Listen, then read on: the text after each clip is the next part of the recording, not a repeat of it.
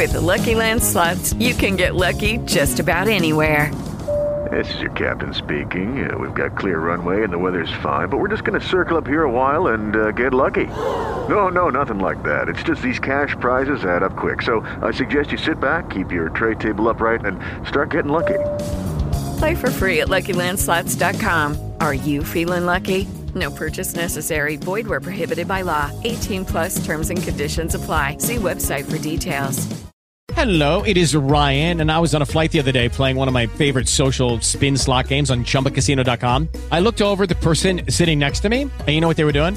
They were also playing Chumba Casino. Coincidence? I think not. Everybody's loving having fun with it. Chumba Casino is home to hundreds of casino style games that you can play for free anytime, anywhere even at 30,000 feet. So sign up now at ChumbaCasino.com to claim your free welcome bonus. That's ChumbaCasino.com and live the Chumba life. No purchase necessary. VGW. Void were prohibited by law. See terms and conditions. 18 plus.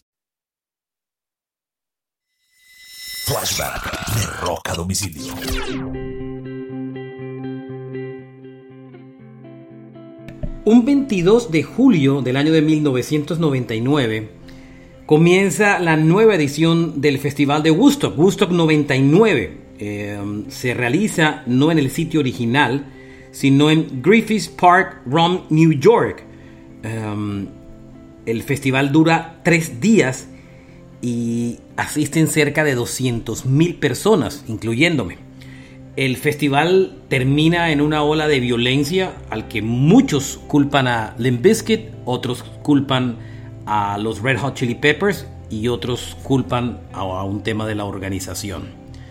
Este fue un flashback de rock a domicilio recordando el Woodstock 99. Hay un documental muy bueno en Netflix sobre el festival. Chequenlo.